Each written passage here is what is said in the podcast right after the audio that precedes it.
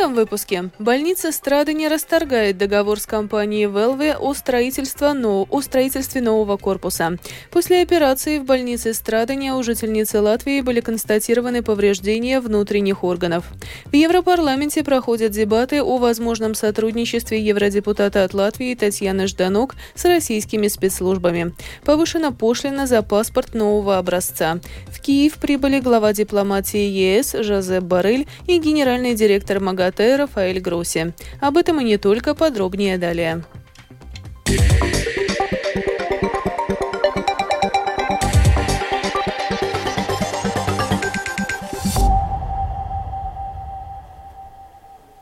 Больница имени Страдания с 13 февраля в одностороннем порядке расторгнет договор с компанией ВЛВ о строительстве нового корпуса медучреждения. Как указал Совет больницы, строительная фирма не в состоянии выполнить предусмотренные договором обязательства. Сроки строительства не соблюдаются, на объекте выявлены существенные дефекты, которые не устраняются, без согласования привлечены субподрядчики, а также зафиксированы и другие нарушения.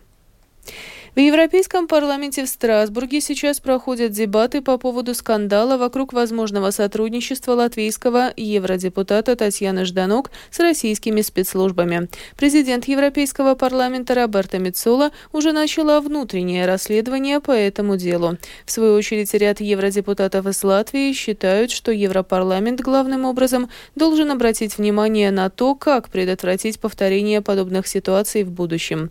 В Страсбурге сейчас находится и наш корреспондент Артем Конохов. Подробности в его репортаже. Скандал вокруг возможного сотрудничества депутата Европейского парламента из Латвии Татьяны Жданок с российскими спецслужбами вызвал довольно большой интерес как в Европейском парламенте, так и в международной прессе. У ряда других депутатов из Латвии есть подозрение, что Жданок может быть далеко не единственным парламентарием, которое, возможно, отчитывается секретным органом других стран. Поэтому депутаты начали обсуждать возможные изменения внутренних правил парламента. Об этом рассказал вице-председатель Европейского парламента Роберт Зил от Национального объединения.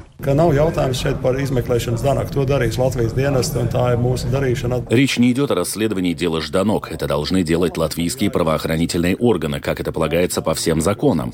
Но парламент должен сделать выводы о том, что необходимо изменить. Возможно, как и в случае с Катаргейтом, надо внести некоторые изменения во внутренние правила. Потому что недопустимо, что среди депутатов-сотрудников сотрудников есть люди, которые сотрудничают с российскими службами. Поэтому необходимо понять, что нужно изменить. Возможно, нужно быстрее снимать депутатскую неприкосновенность, если того потребуют соответствующие органы или прокуратура стран ЕС. А его коллега Сандра Калнет от партии «Новое единство» упор делает на анализ и проверку мероприятий, которые депутаты организуют в стенах парламента.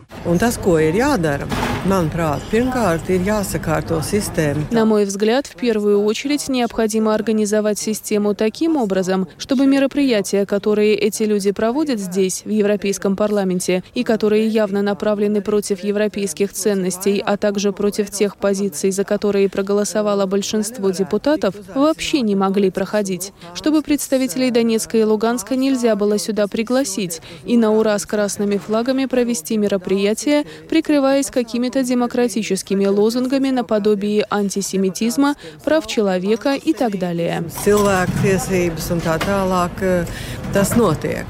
В то же время важно найти баланс между возможными новыми ограничениями и свободой слова. Пока не ясно, успеют ли депутаты до предстоящих в июне выборах ввести изменения во внутренние правила. Артем Конохов, Латвийское радио, Страсбург. Правительство Латвии сегодня дало разрешение предприятию Валстене Кустами и Пашами взять на себя финансовые обязательства на сумму более 50 миллионов евро для строительства забора на латвийско-российской границе. Деньги предназначены для строительства ограждения, которое еще не было возведено. Кроме того, учитывая необходимость предотвращения незаконного пересечения латвийско-белорусской границы, правительство сегодня поддержало решение, которое предусматривает не возобновлять с 11 февраля этого года работу пункта пересечения границы в Сылене. Министерство сообщения Латвии планирует передать Дом Москвы Министерству финансов, которое затем продаст его на аукционе. Вырученные от продажи Дома Москвы средства будут переданы Украине или украинцам.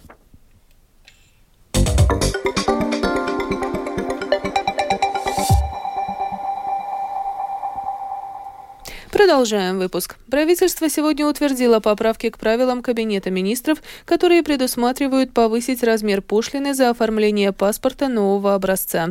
Пошлина составит 34 евро вместо прежних 30 в случае, если паспорт выдается в течение 10 рабочих дней. Если же документ, удостоверяющий личность, необходимо выдать в течение двух рабочих дней, размер пошлины составит 60 евро вместо прежних 55. Поправки вступят в силу уже в понедельник понедельник, 12 февраля.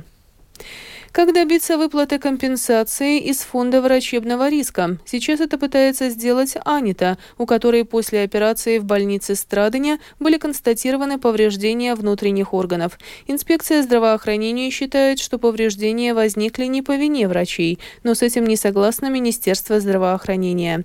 На данный момент женщине так и не удалось добиться положительного результата. Подробнее в сюжете Михаила Николкина. После пережитой летом 2022 года аварии у Аниты имя изменено, возникли боли в нижней части живота, а также начались сильные кровотечения. Врачи диагностировали у женщины миому матки. Это широко распространенное у женщин доброкачественное образование, и в случаях, когда возникают жалобы, его необходимо лечить, обычно с помощью хирургического вмешательства. После операции Аните пришлось задержаться в клинической университетской больнице имени Паула Страдыня. На третий день у нее были жалобы на сильную боль в боку. Еще спустя два дня у женщины поднялась температура, а анализы показали рост показателей воспаления. Аните назначили лекарства, однако показатели так и не снизились.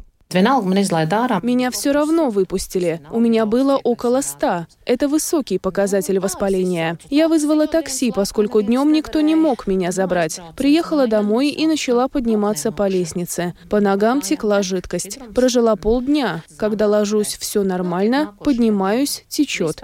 Звоню врачу. Приходите на следующий день. Вообще не сказали, что надо прийти раньше. Пришла моя взрослая дочь. Я ей рассказываю, что не знаю, как жить. Ты все время время мокрой. Она сказала, что ты делаешь? Я везу тебя в Гайлизерс.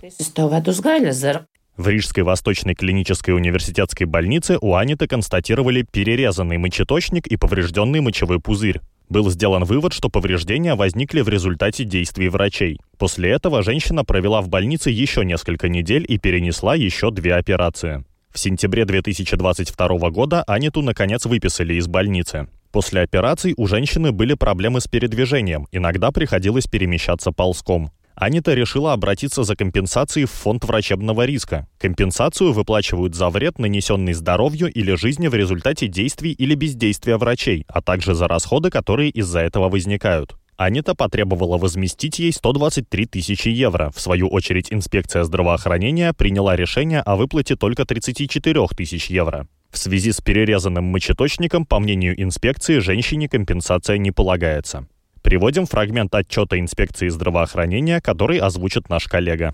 Инспекция приняла решение отказать в выплате компенсации заявителю за предоставленные ей услуги здравоохранения в клинической университетской больнице Страдания в период с 26 июля 2022 года по 8 августа 2022 года. Заявителю не были нанесены повреждения уретры в результате действий гинеколога больницы Страдания. Они возникли из-за образовавшихся спаек в результате заживления тканей. Анита решила оспорить решение инспекции в Министерстве здравоохранения. У министерства есть право проверять все документы в деле и определять, пришла ли инспекция к верным выводам. В министерстве не согласились с выводами инспекции. Вот фрагмент ответа из учреждения. Министерство считает, что есть основания отменить решение и поручить инспекции повторно провести оценку врачебного эпизода и, используя убедительные доказательства и аргументы, предотвратить констатированные противоречия и неясности. Отметим, что после ответа из министерства инспекция здравоохранения не изменила своего решения и отказалась выплачивать компенсацию. В свою очередь в министерстве указали, что административный процесс по этому делу не окончен и продолжается как в Минздраве, так и в суде, и от дальнейших комментариев отказались. Параллельно Анита участвует в административном процессе о частично выплаченной компенсации. Следующее заседание суда состоится 8 февраля. В больнице Страдыня признают, что такой случай действительно имел место, указывая также, что произошедшему была дана оценка и сделаны выводы. Более подробную информацию о пациенте в обеих больницах разглашать не имеют права. Михаил Никулкин, Паула Дэвидса, служба новостей Латвийского радио. Министерство финансов порекомендовало Талсинской краевой думе провести оптимизацию расходов. Также министерство посоветовало муниципалитету оценить возможность использовать предусмотренные законом о госбюджете решения для самоуправлений для смягчения последствий увеличения процентов по кредитам, одновременно оценив финансовые последствия в долгосрочной перспективе. В Риге с сегодняшнего дня по пятницу в профилактических целях проводится дезинфекция водопровода. Рига Суденс заверяет, что причин для беспокойства нет. Несмотря на то, что вода с возможным привкусом хлора и неприятным ароматом не представляет угрозы для здоровья, рекомендуется использовать кипяченую воду. Подробнее об этом латвийскому радио рассказал представитель Рига Суденс Сандрис Ванзовичс. Мы делаем это не потому, что у нас были какие-то проблемы с обеспечением качества воды в сети водоснабжения, и даже не потому, что мы подозреваем, что такие проблемы возникли. Мы делаем это, когда обеспокоены тем, что такое беспокойство может возникнуть. Однако это также не исключает возможность размножения некоторых микроорганизмов. Если вы выпьете стакан такой воды, чистя зубы или задумавшись, ничего страшного не произойдет. Не нужно вообще об этом беспокоиться. Трудно прогнозировать, определить, когда, где может появиться несильный запах или привкус хлора, поскольку хлорирование осуществляется в 10 разных точках по всей Риге. Также Рига Суденс рекомендует до пятницы отстаивать воду перед тем, как давать ее домашним животным и аквариум, аквариумным рыбкам. Также рекомендуется действовать при поливе комнатных растений.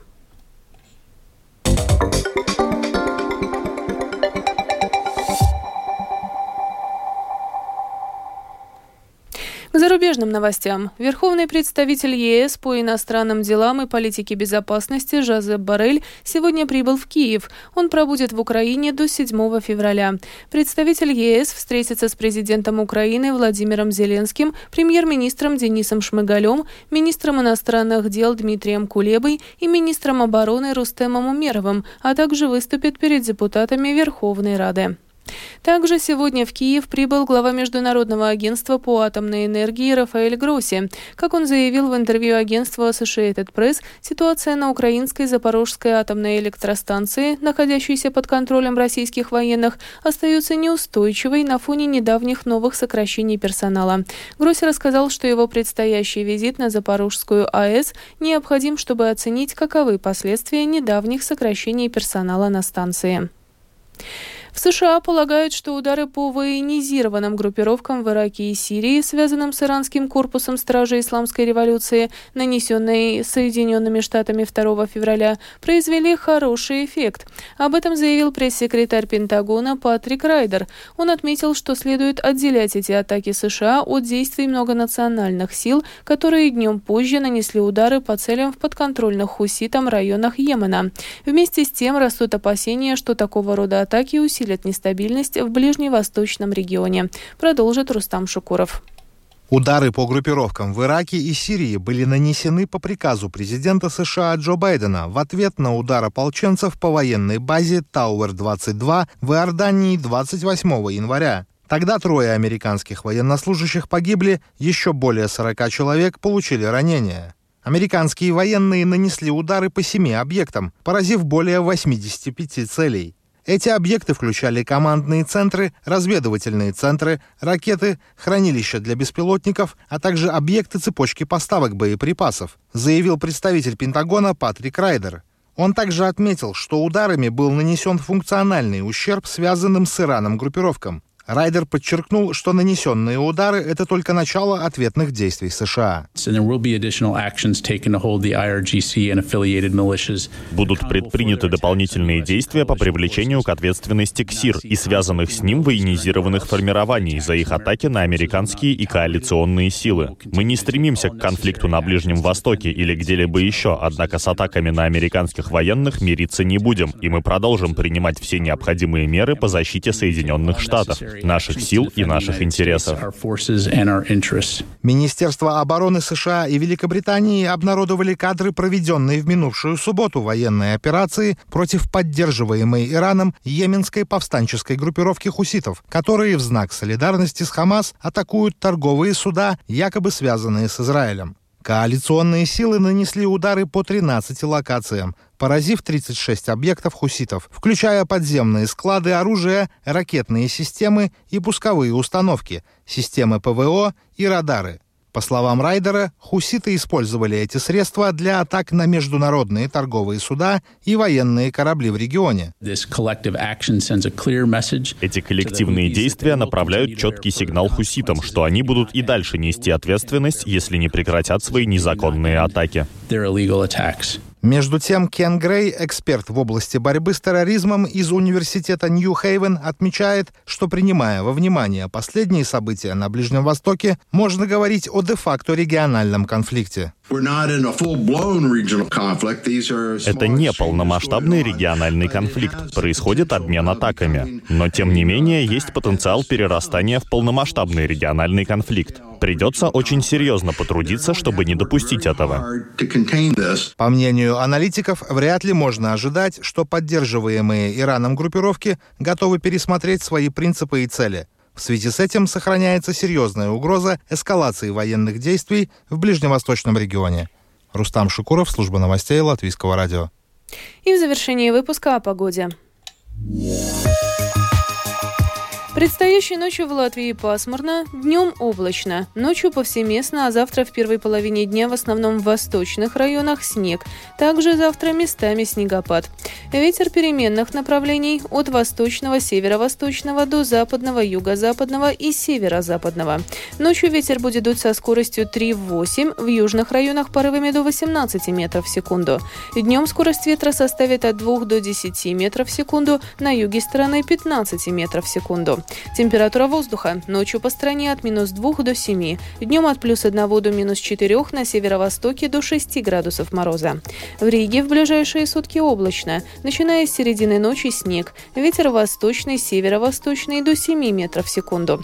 Завтра в первой половине дня ветер сменит направление на северное и будет дуть со скоростью 3,8 метров в секунду. Температура воздуха ночью и днем в столице от минус 2 до 3 градусов. Медицинский тип погоды третий неблагоприятной. Это был обзор новостей дня 6 февраля. Продюсер выпуска Дмитрий Шандро провела Алиса Проухорова в Латвии 19 часов и 18 минут.